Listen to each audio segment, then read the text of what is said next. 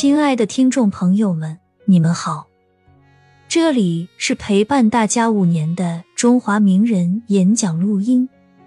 我的新专辑《在物读书笔记》开播了，欢迎大家订阅收听《在物读书笔记》。下面开始分享今天的读书笔记。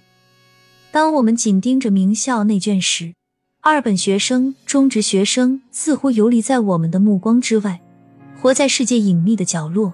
我们常常忘了，他们也是数量很大的一个群体。在金字塔顶尖的只是少数，塔基上还有大量籍籍无名者。相比起考试竞争中他们的失败，更令人担心的是他们的心理问题、健康问题、缺乏人生意义的空心病问题。而这些很多源自原生家庭不恰当的教育方式，争吵、暴力、离异、债务、下岗、留守儿童，每个家庭都有自己的困境，平凡人生活不易。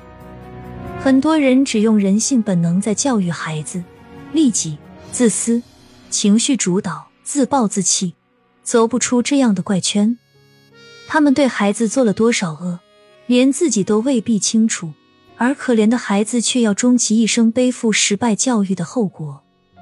如果你没有接近他们，让他们放心吐露自己的无助，而只是从行为上规范他们，不准带手机，不准抽烟，不准上课睡觉，加大处分力度，这真的有用吗？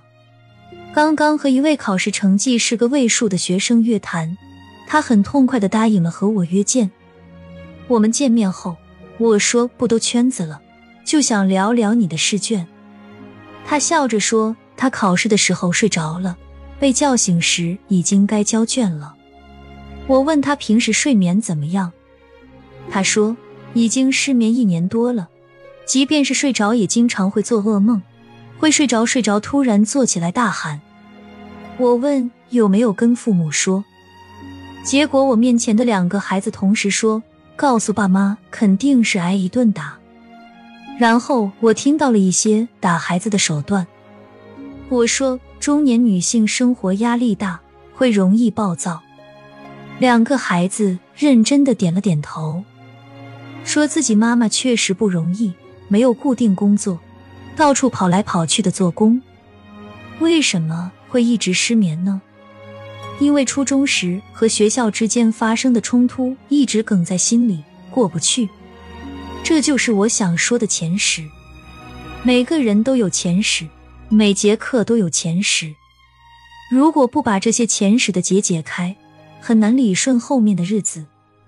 我在具体的课堂中，充分感受到教育像一场慢性炎症，中小学时代服下的猛药抗生素、激素，到大学时代。终将结下了漠然、无所谓、不思考、不主动的恶果。学生内心的疲惫和大学时代的严苛压力，成为他们精神生活的底色。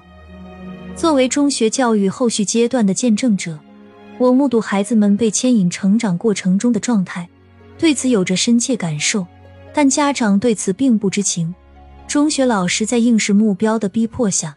也无法对学生的可持续发展负更多责任，在疯狂的追逐中，没有人可以容忍孩子的失败。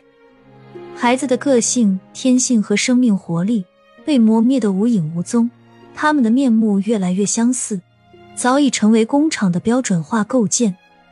读我的二本学生，让我更深切的感受到了最为大多数的普通年轻人的生存状况和成长路径。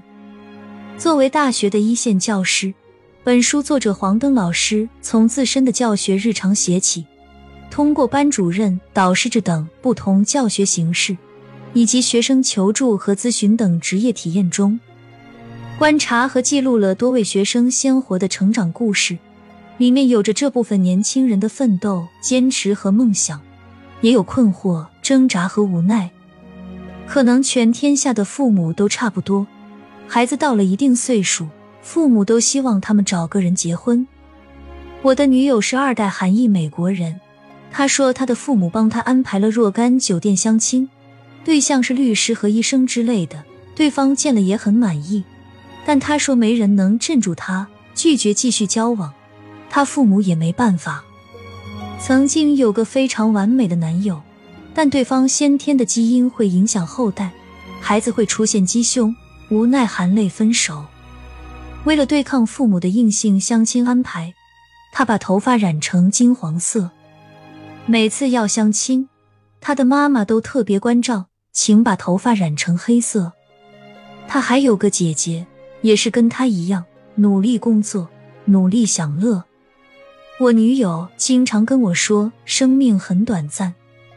她有一次在我们吃炸薯条的时候跟我说，我小时候喜欢吃草莓，我妈妈就每天给我吃，直到我吃的想吐。我妈妈说，如果你喜欢去做什么，就拼命去做，直到你厌倦，因为人生太短，请尽力去享受。平心而论，美国还是相对比较自由。各种生活方式，基本能够按自己心意去生活。我就是那种疯狂工作、疯狂玩的人。我爱尽全力去做一件事，也爱在有空的时候好好享受生活。